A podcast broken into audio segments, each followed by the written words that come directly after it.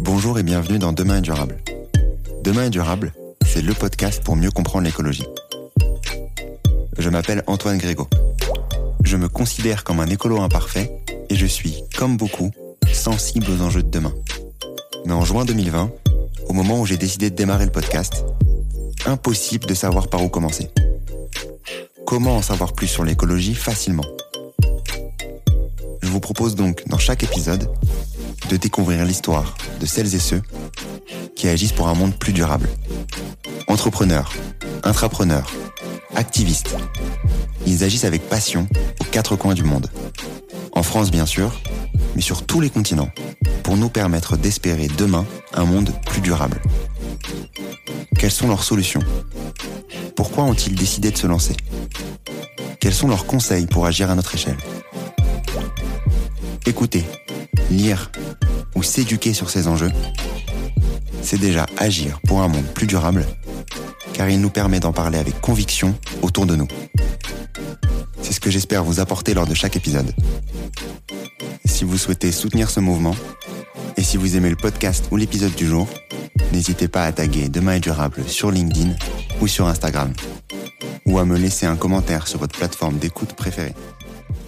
Aujourd'hui, j'ai le plaisir de recevoir Ludovic Hubler, fondateur de Travel with a Mission. Et nous, notre idée, la mission générale de Travel with a Mission, c'est de favoriser l'engagement citoyen, c'est d'aider les gens à se rendre utiles de différentes façons et répondre à cette question que beaucoup de gens se posent, c'est je, je veux aider, j'ai envie d'être une force positive pour le monde, mais je ne sais pas comment. Et euh, il y a énormément de gens qui veulent aider, mais qui ne savent pas comment. Et nous, on essaye de leur offrir des pistes pour se rendre utiles euh, à l'international notamment. Aujourd'hui, je voulais aborder le sujet complexe du voyage. En 2021, j'ai effectué un voyage de quelques mois en Amérique du Sud. Mon principal objectif était de découvrir d'autres cultures et de me confronter à d'autres réalités. J'ai donc commencé l'année 2021 d'une manière un peu atypique. Un volontariat dans la jungle tropicale de la Sierra Nevada en Colombie. Pourquoi vous parler de ça aujourd'hui? Parce que cette expérience m'a énormément marqué et m'a fait prendre conscience du pouvoir du volontariat et du partage. Je voulais donc aujourd'hui vous faire découvrir un de ses représentants, Ludovic Hubler. Au début des années 2000, Ludovic a effectué un tour du monde de 5 ans en stop. Au fur et à mesure des années, Ludovic se rend compte du pouvoir du partage et de l'échange culturel. Il décide donc, une fois rentré, de lancer l'association Travel with a Mission, aussi appelée TWAM. TWAM, c'est une association qui cherche à favoriser l'engagement citoyen et la sensibilisation aux enjeux planétaires. Je souhaitais donc comprendre via son exemple la compatibilité voyage et engagement.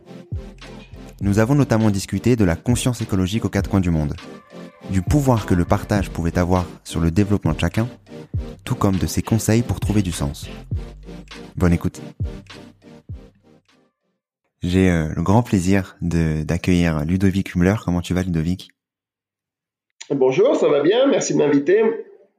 Je suis euh, très content de t'accueillir aujourd'hui. Ça fait euh, ça fait quelques temps que que, que je souhaitais le faire et et de pouvoir avoir ton retour sur ben, d'une part ton parcours qui est qui est passionnant et et de sujets aussi divers et que je n'ai pas encore abordé au sein du podcast, à savoir l'engagement, le, le, voyage, le toutes ces, toutes ces, toutes ces thématiques-là, mais je vais euh, commencer l'épisode par, euh, par cette question. Qui est Ludovic?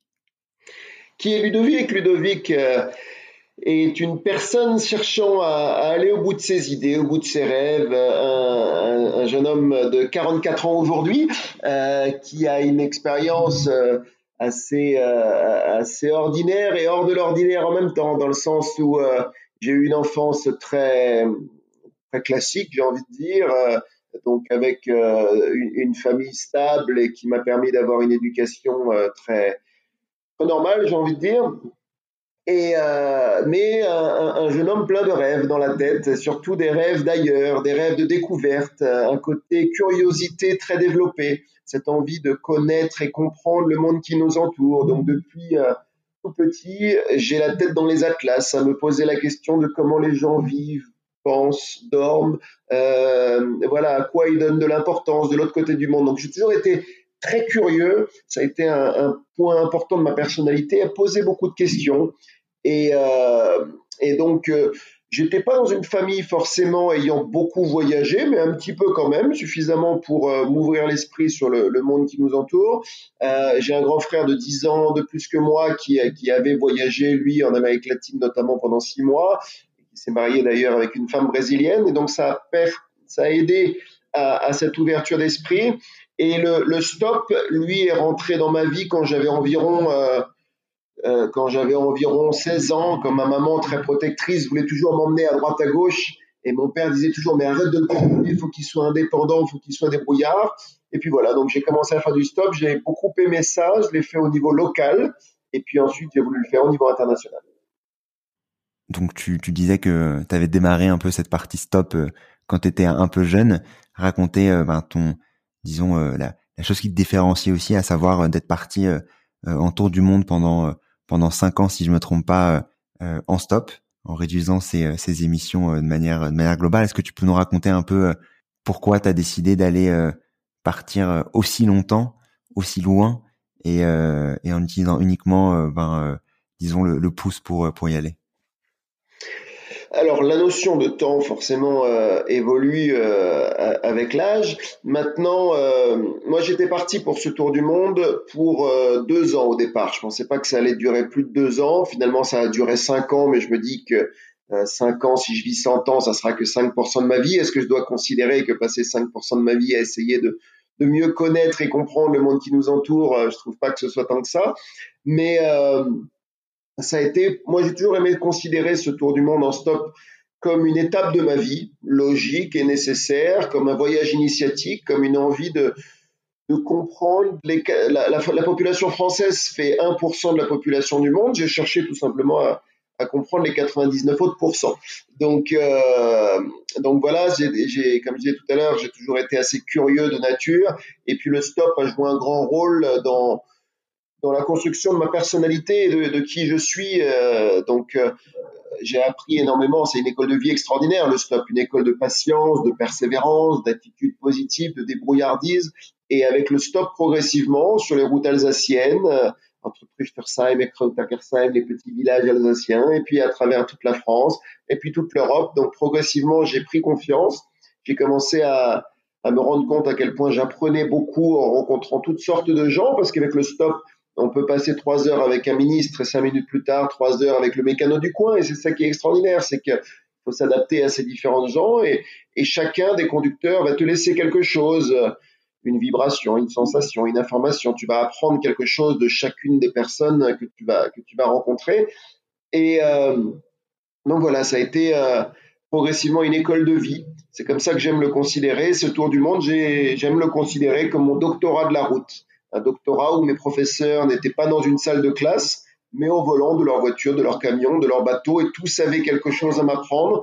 Et, euh, et ce, ce, tour du monde était pour moi une euh, donc ouais voilà une suite des études, euh, une suite de mes études. J'ai eu mon master en commerce international, et, et là c'était mon, mon, doctorat d'auto bateau stop international. Et je dis toujours que mon école de commerce m'a appris beaucoup de choses et ne m'a rien appris des misères et des richesses du monde. Et je cherchais tout simplement à voilà, essayer de, sortir de ma zone de confort, de sortir de ma bulle et faire face à la réalité du monde. Au fur et à mesure de, des, années, donc qui arrivent, première, deuxième, etc., est-ce que tu as euh, décidé de, de changer d'objectif, disons, l'objectif c'était vraiment de, découvrir euh, le plus de, euh, disons de culture possible Est-ce que tu as, eu une évolution dans, euh, ton état d'esprit de, de voyage, disons? Oui, il y a eu beaucoup d'évolutions pendant le tour du monde. Il y a eu l'évolution déjà je me suis rendu compte à quel point je grandissais, euh, j'apprenais beaucoup de choses. Je, dis toujours que, quand je disais tout à l'heure, le doctorat de la route, c'est quelque part un doctorat de géologie, d'anthropologie, de tous les J possibles. Et j'apprenais sur plein de sujets différents et donc, euh, donc ça, c'est une première chose. Et je me rendais compte aussi que on a tendance à croire, quand on regarde trop les médias, que le monde est dangereux. quand on regarde trop les, les, chaînes d'information continue et quand on n'a pas le recul nécessaire et l'éducation nécessaire, on a l'impression que le monde est dangereux. Alors, faut pas se croire non plus dans le monde des bisounours, mais moi, j'avais des expériences positives à chaque fois. Donc, je rencontrais plein de gens formidables. Et, ça, ça m'a permis aussi de relativiser. Et euh, donc, euh, j'ai grandi aussi du côté euh, au niveau altruisme, se rendre compte du côté on, on, est privilégié, nous, on est, j'ai eu la chance d'avoir une bonne éducation, etc. Donc, donc ce côté-là, se rendre utile, c'est aussi développer petit à petit. J'ai rencontré plein de petites assos à travers le monde qui, qui changent la destinée des plus démunis, c'est des, des gens qui m'ont beaucoup beaucoup inspiré, des vraiment des leçons d'humilité euh, et donc, euh, moi, j'ai cherché aussi au fil du parcours à partager mon aventure. Euh, c'était pas prévu au départ, mais euh, j'ai commencé, notamment c'était en Équateur. Il y a un livre, un, chapitre dans mon livre où je parle de ça, de, où je me rencontre. J'ai j'ai une prof d'anglais qui me qui m'invite dans, dans, sa salle de classe et qui me dit mais euh, ça devrait être t'as une histoire c'est incroyable viens en parler à mes étudiants et donc c'était la première fois j'avais une cinquantaine de petites têtes brunes devant moi et, euh, et, et j'ai rencontré donc euh, tous ces jeunes à qui j'ai partagé mon expérience ils avaient plein de questions et je me suis rendu compte à quel point c'était extraordinaire pour eux et c'était extraordinaire pour moi et je me suis dit finalement euh, je devrais en faire plus comme ça. Et là, j'ai pris la décision de faire une année de tournée de conférences aux États-Unis et au Canada. Euh, et, et, et, il y a eu 350 conférences finalement pendant ce tour du monde où dès que je voyais une école, toc toc toc, bonjour monsieur le directeur, je m'appelle Ludovic, je suis français, je fais le tour du monde en stop, est-ce que ça vous intéresse que j'intervienne auprès de vos jeunes? J'essaye de faire passer des messages sur l'importance de réaliser ses rêves, d'avoir de, euh, au, au, niveau écologique aussi de, de, la protection de la nature et puis essayer de, de cultiver un petit peu cette envie de s'ouvrir au monde, essayer d'avoir du dialogue interculturel. Euh, par exemple, quand j'étais en, Indonésie, je me suis retrouvé devant une centaine de femmes voilées j'en ai une qui me dit tiens, j'ai entendu que dans votre pays, euh, il est interdit d'avoir le foulard islamique à l'école. Vous pouvez m'expliquer pourquoi? Vous parlez de laïcité, ça veut dire quoi laïcité? Donc c'est intéressant et important d'avoir ce genre de dialogue. Et donc euh, j'essayais de, cultiver un petit peu ça. En, Afghanistan, par exemple, une fille qui me dit, vous savez, nous, on n'a jamais eu l'occasion d'échanger comme ça de façon informelle avec un étranger. Pour nous, un, un occidental, c'est un soldat, il a un casque sur la tête.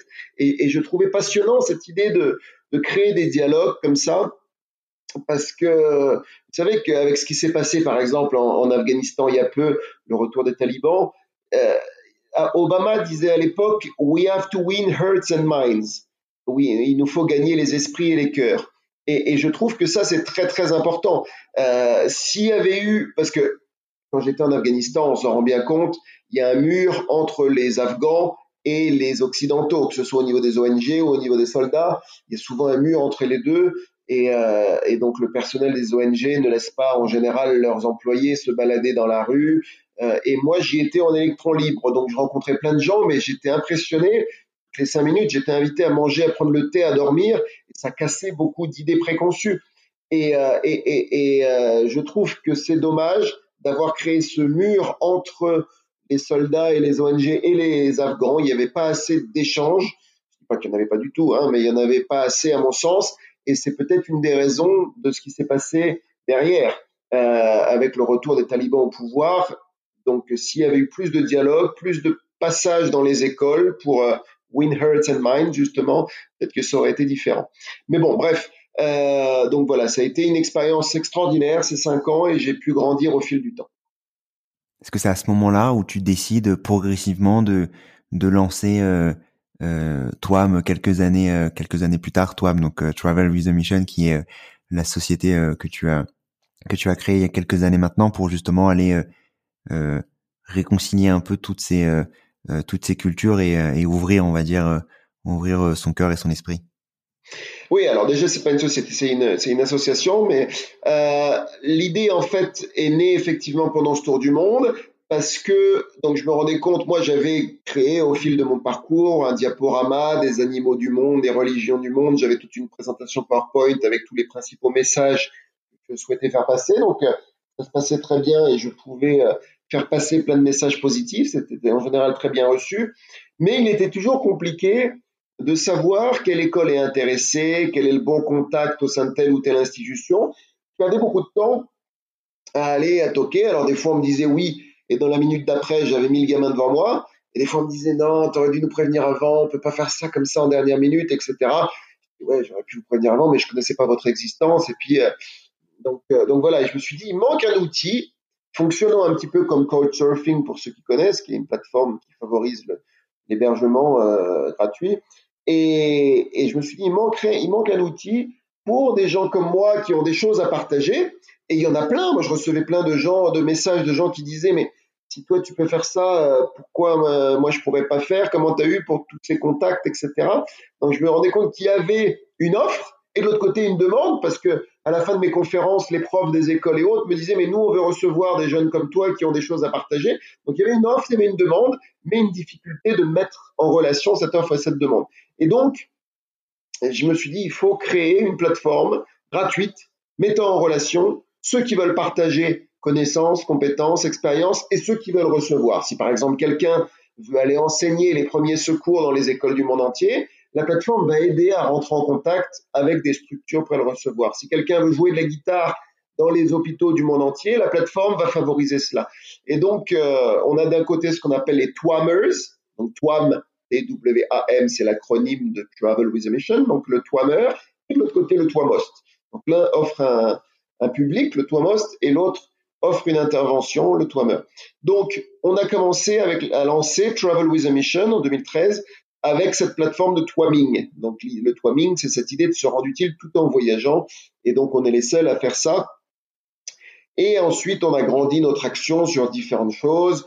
Euh, on a aujourd'hui du volontariat encadré où on s'occupe de tout, logement, nourriture, accompagnement, formation avant de partir, etc. On a tout un service clé en main, entre guillemets. On a également l'organisation avec des entreprises de team building solidaire, des journées solidarité entreprise. Donc on propose à des entreprises, euh, ça peut être localement sur une journée, comme ça peut être sur plus de temps à l'international, mais on leur propose de justement euh, euh, favoriser l'engagement citoyen, rassembler leurs salariés autour de projets porteurs de sens. Donc on va avoir 100, 200, 300 salariés qui pendant une journée vont faire de la collecte de déchets, vont planter des arbres, etc., etc. Et nous on va coordonner tout ça. Donc euh, ça, c'est une des actions qu'on fait avec Travel with a Mission. Et là, on va lancer aussi une nouvelle plateforme complémentaire à la première, qui pour le coup, elle, va être un, catalogue de missions, entre guillemets, parce qu'on a beaucoup de gens qui vont sur la première plateforme et qui nous disent, mais je vais sur votre plateforme et je trouve pas de mission. chaque fois, on est obligé de leur dire, non, mais c'est pas un catalogue de missions, c'est une plateforme où tu proposes une intervention et grâce à la plateforme, tu vas trouver des structures prêtes à te offrir un, un public. C'est pas un catalogue de missions. Et donc cette nouvelle plateforme qu'on va lancer sous peu sera elle un catalogue de missions et donc pour aller aider les tortues au Costa Rica pendant deux semaines par exemple. Et nous, notre idée, la mission générale de Travel with a Mission, c'est de favoriser l'engagement citoyen, c'est d'aider les gens à se rendre utiles de différentes façons et répondre à cette question que beaucoup de gens se posent, c'est je, je veux aider, j'ai envie d'être une force positive pour le monde, mais je ne sais pas comment. Et euh, il y a énormément de gens qui veulent aider, mais qui ne savent pas comment. Et nous, on essaye de leur offrir des pistes pour se rendre utile euh, à l'international notamment. On sort énormément de sa zone de confort quand on veut euh, justement faire ce type de, de mission-là. Qu'est-ce que vous, vous arrivez à, à qui est-ce que vous arrivez du coup à aller, à aller chercher, disons, et convaincre? Alors, tout dépend de quoi on parle. Euh, on a différents types de publics selon les actions qu'on fait. La plateforme de Twaming est plus orientée sur des, des tours du mondiste, notamment, pas uniquement, hein, parce que tu peux aller à Madagascar, aller 13 jours euh, sur la plage, et puis pendant deux jours, tu vas prendre un peu de ton temps pour aller dans les écoles du coin, parler de ton pays, de ta passion, etc. Et la plateforme va t'aider. Mais il faut bien reconnaître que la plupart des gens qu'on a sur la plateforme sont des tours du mondiste qui vont avoir un fil conducteur pour leur voyage et, et qui vont euh, voilà aller d'une structure à une autre pour partager ce qu'ils ont à partager. Donc, euh, donc comme je disais tout à l'heure, il y en a qui vont aller jouer de la guitare ou de l'accordéon dans les écoles du monde entier. Il y en a qui vont aller enseigner les premiers secours. Il y en a qui vont aller euh, sensibiliser à l'importance des arbres dans l'environnement et qui vont aller planter des, des, arbres dans les écoles du monde entier. Donc ça, c'est le twaming. Et effectivement, la plupart des gens euh, la plupart des gens sont, utilisent la, la, plateforme comme ça. Donc, donc on a également pour le volontariat encadré, là c'est plus des gens qui ont besoin d'encadrement justement, qui sont moins indépendants, autonomes et, là, on va les accompagner, on va s'occuper de tout pour eux, logement, nourriture, accompagnement. Ils arrivent à l'aéroport, on est, là pour les accueillir, on organise tout pour eux de A à Z. Donc, c'est pas exactement le même type de public. Et après, donc, les team building solidaires avec les entreprises, là, c'est des salariés d'entreprise, donc qui ont envie de se rendre utile et on, voilà, on aide, on aide comme on peut. Et, euh, tout à l'heure, tu parlais de, euh, avant de revenir plus sur la sujet, sur le sujet voyage, de, de des entreprises, donc du team building euh, euh, solidaire que vous avez euh, vous avez développé. À quel moment tu as eu euh, l'idée justement d'aller également chercher cette cette solidarité au, au, au, sein des au sein des entreprises et, et comment est-ce que les entreprises euh, réagissent? Oui, alors il y a plusieurs aspects. Il y a l'aspect de nous on se pose toujours la question de voilà comment favoriser l'engagement, comment aider tous ceux qui veulent se rendre utiles mais qui savent pas comment. Et donc, on s'est posé forcément la question comment on peut aider les entreprises là-dedans? Alors, il y a mille choses qu'une entreprise peut faire pour euh, favoriser l'engagement, mais nous, on est surtout sur sur euh, le côté organisation de mission de volontariat à l'international pour les entreprises. Là, par exemple, sous peu, on va avoir cinq salariés d'une entreprise qui vont aller en Tanzanie, dans un endroit très reculé. Donc on a un mélange de cadres et d'ouvriers, et donc je trouve ça génial, qui vont aller aider euh, et organiser différents événements, etc. en Tanzanie. Donc euh, il y a ce côté, euh, et c'est le, le, le, le, président de l'entreprise qui a envie, qui, qui, euh, qui paye la mission à ses employés parce qu'il a envie de, favoriser leur développement personnel et puis être utile, se rendre utile, c'est être heureux. C'est une forme de, de bonheur euh, d'aider les autres. Donc, euh, donc, euh, donc voilà, ça c'est une première chose. Après, nous, on s'est aussi forcément posé la question de notre modèle économique, la plateforme de Twaming étant absolument gratuite. Au début, on se disait, on va, on va vivre qu'avec du mécénat c'est compliqué le mécénat. Un jour c'est oui, un jour c'est non. On s'est dit il nous faut des activités génératrices de revenus. Et donc euh, on s'est dit bah, l'organisation de team building solidaire pourrait devenir une des activités génératrices de revenus pour notre organisation. Et puis ça s'est développé, ça a marché, et on travaille avec des grosses entreprises, notamment euh, par exemple Amadeus, qui est la plus grosse entreprise des Alpes-Maritimes, qui a envie de faire beaucoup d'actions au niveau local, qui sont très engagées euh, et, donc, nous, on les aide à être très engagés. Donc, on a un rôle de, facilitateur, une fois de plus. Et en général, ça marche plutôt bien. Euh, les entreprises sont contentes et redemandent des projets différents. Et nous, pour les team building solidaires, on travaille avec plein de petites assos locales qui ont plein de besoins. Et donc, euh, la dernière fois, on avait 150 salariés d'une entreprise qui ont réhabilité un lieu d'accueil pour femmes battues. Donc euh, nous, on, a, on s'est occupé de toute l'organisation. Il y avait 14 ateliers, un atelier peinture, un atelier jardinage, un atelier étagère, etc. Et, euh, et, et, ça plaît beaucoup euh, quand on demande aux salariés, euh, on, on, leur fait toujours un questionnaire de feedback à l'arrivée, qu'est-ce qu'ils ont pensé. Et tous, 99% en tout cas, sont ravis d'avoir participé à la fin de la journée, on se tape dans la main en disant bah waouh, on a fait quelque chose de bien tous ensemble. Regardez, tous, on a réhabilité ensemble une, tout ça, quoi. C'est extraordinaire. Et, euh, et donc, ça, ça plaît beaucoup. Ça plaît beaucoup, il faut reconnaître. Euh, c'est n'importe quel type de personne qui peut faire ça. C'est-à-dire qu'il n'y a pas besoin d'avoir de, compétences pour, euh, à part bien entendu si on veut parler des premiers secours, etc. J'imagine qu'il faut quand même être formé là-dessus. Mais tu vois, sur les, sujets de que vous travaillez avec les entreprises, est-ce que vous avez des prérequis à chaque fois? Alors là aussi, on est dans l'adaptation constante. Euh, alors, par exemple, l'histoire des premiers secours, là, on est dans le twaming, donc où on propose une intervention. Donc, on va pas proposer une intervention sur quelque chose qu'on maîtrise pas, forcément. Après, pour ceux qui veulent utiliser la plateforme de twaming, qui n'ont pas une compétence particulière, ils peuvent aller parler de leur pays, par exemple. On a des gens qui vont parler de la France dans les écoles du monde entier. Et rien que ça, ça crée du lien et c'est formidable. Ils font des petits jeux. Moi, je me souviens quand j'intervenais dans les écoles à travers le monde, j'avais euh, deux colonnes avec 1, 2, 3, 4, 5, 6, 7, 8, 9, 10, 1, 2, 3, 4, 5, 6, 7, 8, 9, 10. D'un côté, les pays les plus peuplés du monde, de l'autre, les plus grands pays du monde. Et puis, je cassais la glace au départ en disant quels sont les pays les plus peuplés? Ah, le Brésil, etc., etc. Et donc, donc voilà, je, jouais avec eux, je, testais un peu leur géographie et ça, ça marchait très très bien. Donc ça, c'est une première chose. donc après, il y a, y a, plein de gens qui n'ont pas des compétences spécifiques, mais qui ont de la bonne volonté, et on essaye d'accompagner ces gens-là euh, sur, euh, voilà, pour pouvoir le faire, tout simplement. Donc, euh, donc on a des, euh, on va pas aller sur des sujets très très précis, mais euh, par exemple, on a des gens qui qui savent utiliser l'ordinateur et qui peuvent enseigner Word, Excel ou des choses très simples pour nous qu'on considère que bah oui, tout le monde sait faire Excel et Word. Ben non, dans beaucoup de pays à travers le monde, ils savent pas utiliser ça et donc il y a besoin de formation. Et, euh, et donc, à nous de creuser, comme pour le volontariat encadré, c'est notre travail de creuser avec les volontaires sur qu'est-ce qu'ils pourraient faire. Et il faut avant, c'est avant tout le succès d'une mission de volontariat, c'est avant tout une question d'attitude. Surtout pas y aller en, en donneur de leçons. Euh, moi, je sais, toi, tu sais pas, je vais t'enseigner dans, ce genre-là. Enfin, il faut être toujours à l'écoute, toujours dans le transfert de compétences et, euh, voilà, euh, ne surtout pas être en tant que donneur de leçons. Euh, voilà, c'est une question d'attitude. Si on y va avec le sourire, tous les deux, les deux en sortent ravis en général, à la fois la structure locale, les bénéficiaires et puis le volontaire. Donc, et, le volontaire, ça peut le changer sur le long terme, être une meilleure personne, tout simplement. Je voulais parler d'un sujet qui est important aussi pour moi, qui est le voyage.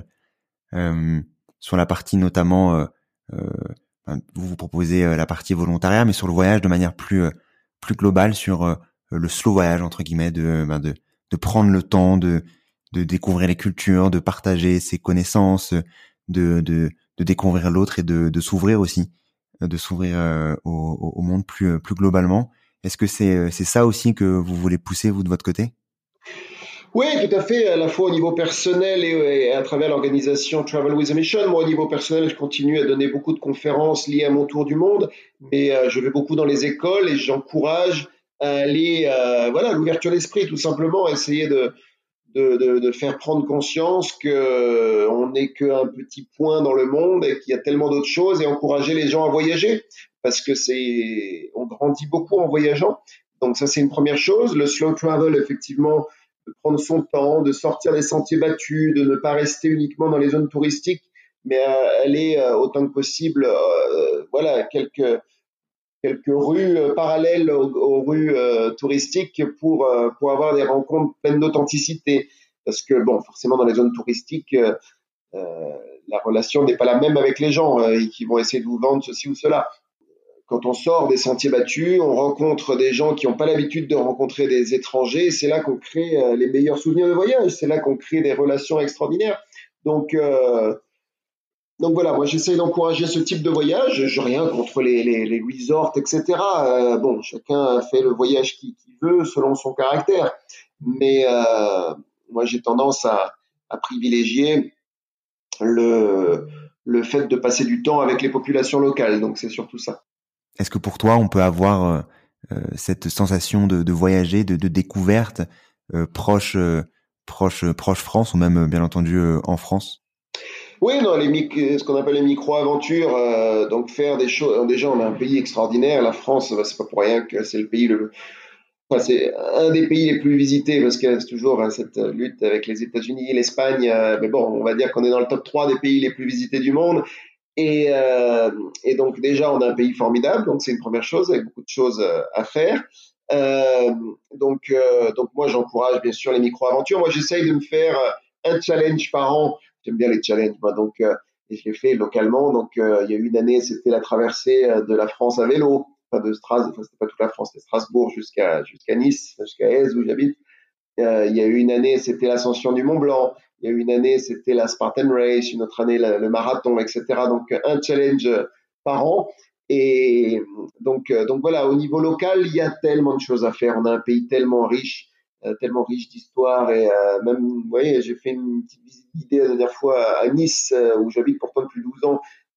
Et on apprend plein de choses. Je connaissais pas du tout, même enfin, ou pas, pas assez l'histoire du comté de Nice, etc. Donc, euh, c'est passionnant. On peut faire plein de choses localement. Après, moi j'aime beaucoup aussi le côté interculturel, les autres cultures à travers le monde, et donc euh, donc je continue à voyager. Alors c'est sûr que l'avion est un moyen très polluant, il faut, en être conscient. Euh, donc, euh, donc j'essaye autant que possible de limiter l'avion. Donc, euh, dès que je vais à Paris et autres, j'y vais en train en général. J'aime beaucoup d'ailleurs le train de nuit, donc c'est même pas un effort.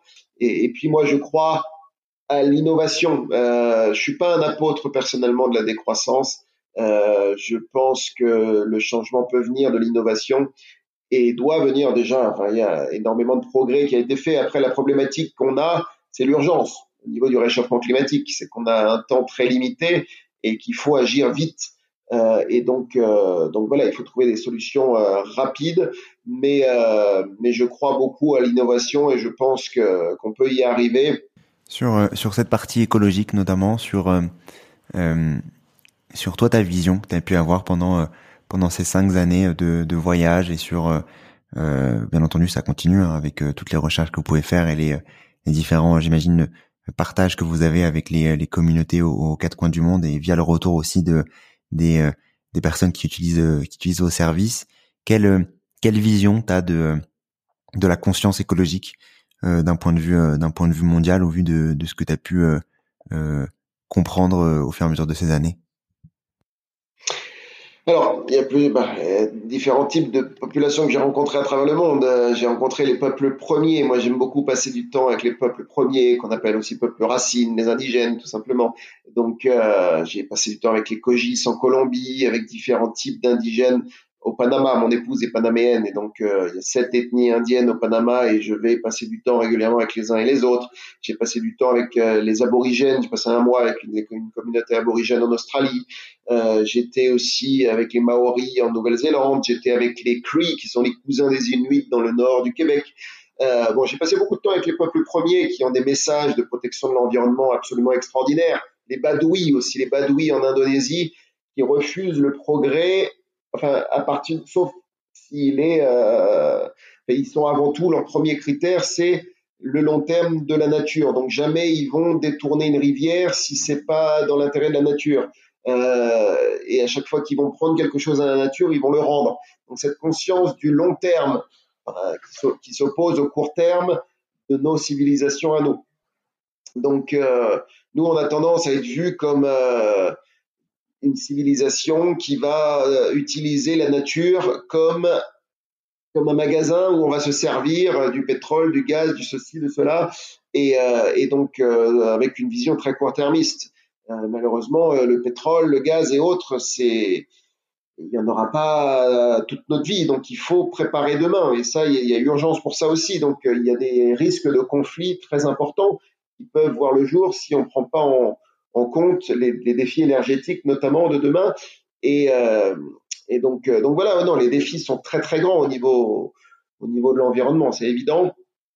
Mais euh, après, malheureusement, beaucoup de gens n'ont pas cette éducation, même sans aller dans les pays en voie de développement. En France, euh, moi où j'habite, dans, dans le cas, il y a tellement à faire au niveau euh, au niveau sensibilisation des populations, ne serait-ce que pour aller euh, trier ces, ces, déchets au quotidien.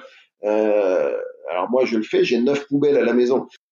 Moi, ça me paraît être la base, mais pour beaucoup, malheureusement, ils s'en foutent et ils mettent n'importe comment. Et voilà, c'est que donc même dans un pays considéré comme un des plus éduqués du monde, la France, euh, c'est quand même un des pays qui est considéré comme un des plus éduqués du monde. Et eh ben même là, on a énormément de trajets à, de, trajets à faire. Donc euh, moi, je vais chaque année, je vais au Panama, par exemple, et je suis dégoûté de voir tellement de gens qui jettent les déchets, même souvent des polystyrènes et autres, au bord des routes. C'est dégueulasse. Euh, donc il n'y a aucune conscience écologique, mais en même temps, qui sommes-nous en tant que Français pour donner des leçons, sachant que nous, on pollue beaucoup plus par personne que le, panaméen classique? Parce qu'on a au niveau euh, avion, au niveau voiture, etc., on pollue beaucoup plus. Donc euh, nous, on doit montrer l'exemple, tout simplement. On doit être on doit être la, civilisation qui montre l'exemple. On n'est pas, on n'est pas encore au rendez-vous de l'urgence. J'espère qu'on y arrivera progressivement. C'est un long travail, mais en même temps, je désespère pas parce que quand je compare le monde d'avant 2003, avant mon départ pour mon tour du monde, et aujourd'hui, il y a énormément eu de différences. On a plein de jeunes qui sont vachement conscients de ça. On a, moi, avant 2003, il n'y avait même pas de poubelles jaunes, des poubelles, etc. C'était une même poubelle et il n'y avait pas de, recyclage. Donc il y a eu énormément de travail fait de ce côté-là. Il y a aujourd'hui toutes les pubs parlent d'un environnement. voilà, il y a un vrai changement quand même qui se met en œuvre, mais il faudrait qu'il soit plus rapide. Il faut aller plus vite, tout simplement. Totalement aller plus vite et aussi mettre en avant les ben, les, les initiatives comme la tienne, comme tu parlais de la Chine tout à l'heure. J'en parlais notamment avec avec une de mes invitées dans l'épisode 39, euh, Nathalie, qui parlait notamment d'actions, euh, bah, les actions euh, vertes qui existent également en Chine, malgré le fait, bien entendu, comme comme tu pouvais l'indiquer, que leur leur ambition à 2060 est peut-être un peu trop tardive, mais des, des, des, actions positives existent. Sur avant de, de, terminer par les, les trois questions que j'ai l'habitude de, de poser, sur tu parlais au début de de l'échange de, de réaliser ses rêves. On est tous euh, on est tous un peu à la recherche euh, de sens, comme euh, comme beaucoup des de, de, de, personnes, d'autant plus après cette après cette période Covid. Quels sont toi les les conseils que tu que tu donnerais pour commencer, disons cette cette démarche de de, de découverte et et de, de, de, de recherche de sens plus plus concrètement? Alors, il faut commencer petit déjà. Euh, et pas hésiter en même temps à rêver grand. C'est-à-dire que quand, quand, on veut faire une montagne, il faut euh, décomposer la montagne en petites choses. Mais euh, donc ne, voilà, toute chose commence par un premier pas et donc se fixer des dates, euh, se mettre un peu sous pression entre guillemets. Moi, je me souviens que euh, depuis euh, trois ans avant mon départ, on me disait toujours mais qu'est-ce que tu vas faire après l'école de commerce? Moi, je disais euh, le 1er janvier 2003, je m'en vais faire le tour du monde en stop. Et le fait d'avoir une date, tu te mets en place un rétro-planning et tu deviens euh, voilà très très actif. Donc il faut se mettre sous pression un peu pression positive, hein. mais euh, parce que sinon, si tu dis un jour je ferai, moi j'essaye de supprimer de mon vocabulaire les mots un jour, un de ces jours, parce que sinon je sais que je le ferai pas. Donc euh, j'ai besoin moi d'avoir des to-do list, d'avoir voilà des, objectifs à réaliser en début d'année. J'ai toujours mes, mes enfin mes objectifs pour l'année. À la fin, je fais mon petit bilan, euh, je me mets des notes. Euh, moi, j'aime ça parce que ça, m'aide à avancer. Et donc, euh, voilà, c'est personnel, hein, tout simplement. Enfin, on le partage nous en famille, on va dire. En fin d'année, on se fait nos objectifs de l'année et puis on fait un petit point et chacun se note soi-même en disant voilà ça j'ai été bon là-dessus j'ai pas été bon là-dessus il n'y a pas de jugement de qui que ce soit mais voilà ça nous aide à, à, nous motiver aussi à aller de l'avant Très bien, bah, merci beaucoup pour euh, bah, pour ces, ces conseils qui permettent de de bah, de, de, trouver un peu une, une technique, euh, d'autant plus en cette en cette période de fin d'année, avant de avant de démarrer une une année euh, qui qui sera, je l'espère, pleine de pleine de pleine de changements et pleine de sens pour pour les personnes qui qui, qui nous écoutent. Euh, pour terminer sur les sur les trois questions que j'ai l'habitude de poser dans dans le podcast, en commençant par est-ce que tu aurais un contenu à partager euh, qui t'a marqué, euh, qui t'a marqué, euh, Ludovic? Un, contenu. Donc, alors, bon, il y en a beaucoup, mais moi, je me suis auto-formé au monde du développement, de la paix, pendant mon tour du monde, parce que moi, j'ai un master en école de commerce. Donc, ça a été. Je, voilà, j'ai une, culture j'ai appris le monde de la finance, etc., à comprendre mieux euh, comment fonctionnent euh, tous les marchés, etc. Et, euh, et, je me suis auto-formé à aller rencontrer des associations, des ONG. Et il y a un livre qui m'avait accompagné pendant ce tour du monde qui s'appelait The End of Poverty, qui est de Jeffrey Sachs. Jeffrey Sachs, que Bono, le chanteur de U2, aime considérer comme son mentor, et donc qui a travaillé donc, avec les Nations Unies. Et euh, notamment, euh, vous savez que il y a eu ce qu'on appelle les objectifs du millénium pour le développement, les OMD, qui ont été développés, qui ont été remplacés depuis par les ODD, avec des grands objectifs en 2030.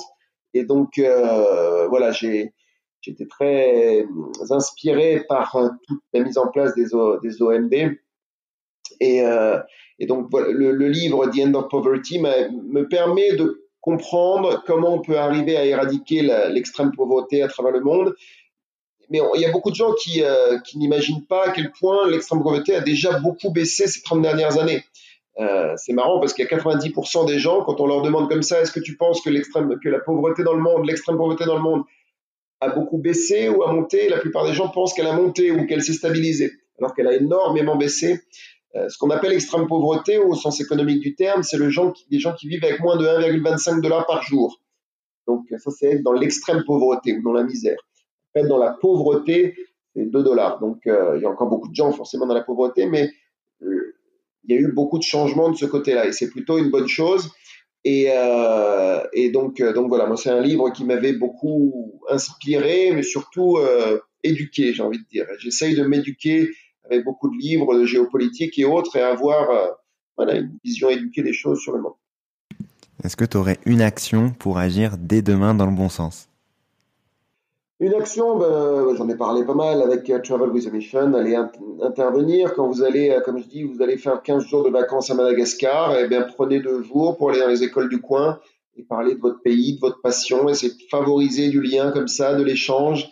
Et euh, même si vous allez dans un resort pendant 13 jours, et eh bien essayez de prendre un jour ou deux pour aller euh, dans n'importe quel pays. Et, et donc sur une thématique de votre choix, vous le proposez, vous êtes force de proposition.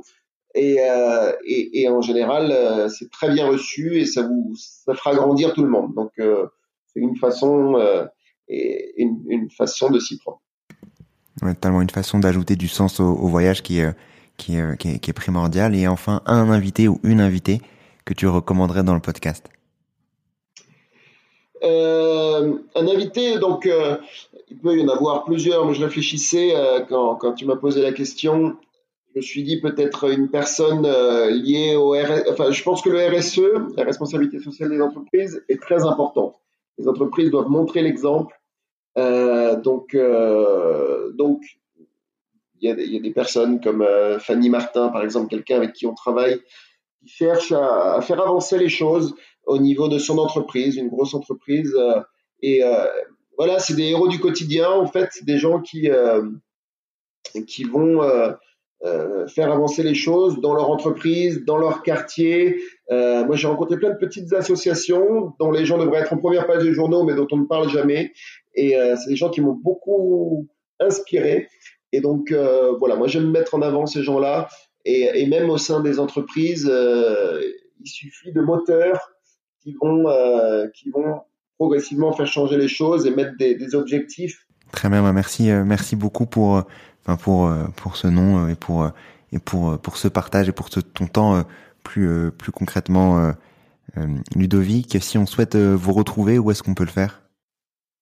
Donc moi j'ai mes réseaux perso déjà Ludovic Hubler donc Facebook Instagram, etc. Il y a les réseaux de Travel with a Mission, donc qui sont liés forcément. Et je suis aussi président d'un club Rotary, c'est encore autre chose, mais c'est un club de service J'aime beaucoup cette idée de club de service comme le Lions Club où les gens prennent un peu de leur temps, de leur énergie, de leur argent. Euh, je suis président cette année pendant un an, c'est des présidences qui tournent. J'essaye de redynamiser ici le, le, Rotary local parce que c'est une bonne façon aussi de se rendre utile au niveau local, les clubs de service. Et donc, euh, donc voilà, moi je fais partie du, du Rotary Beaulieu-Côte d'Azur qui rassemble quatre villages ici et on fait des actions au niveau, au niveau, à la fois au niveau local et au niveau international. Donc, euh, voilà en gros. Euh, donc, euh, donc ouais, non, et, et, et, donc ouais, sur les réseaux sociaux, sur mon site internet ludovicubler.com. Donc, et puis à travers mon livre, j'ai écrit un livre, Le Monde en Stop, donc je vous encourage à le lire. Très bien, bah merci beaucoup Ludovic pour ton temps et, et euh, je vous recommande vivement de, de lire le livre, bien entendu, Ludovic et d'aller euh, euh, faire de l'engagement euh, social et, euh, et, et, sociétal plus plus globalement avec euh, avec toi qui est une plateforme exceptionnelle. Encore merci Ludovic pour ton temps. Merci beaucoup, c'était très sympa d'échanger avec toi et puis au plaisir. Merci d'avoir écouté cet épisode et bravo d'être arrivé jusque-là.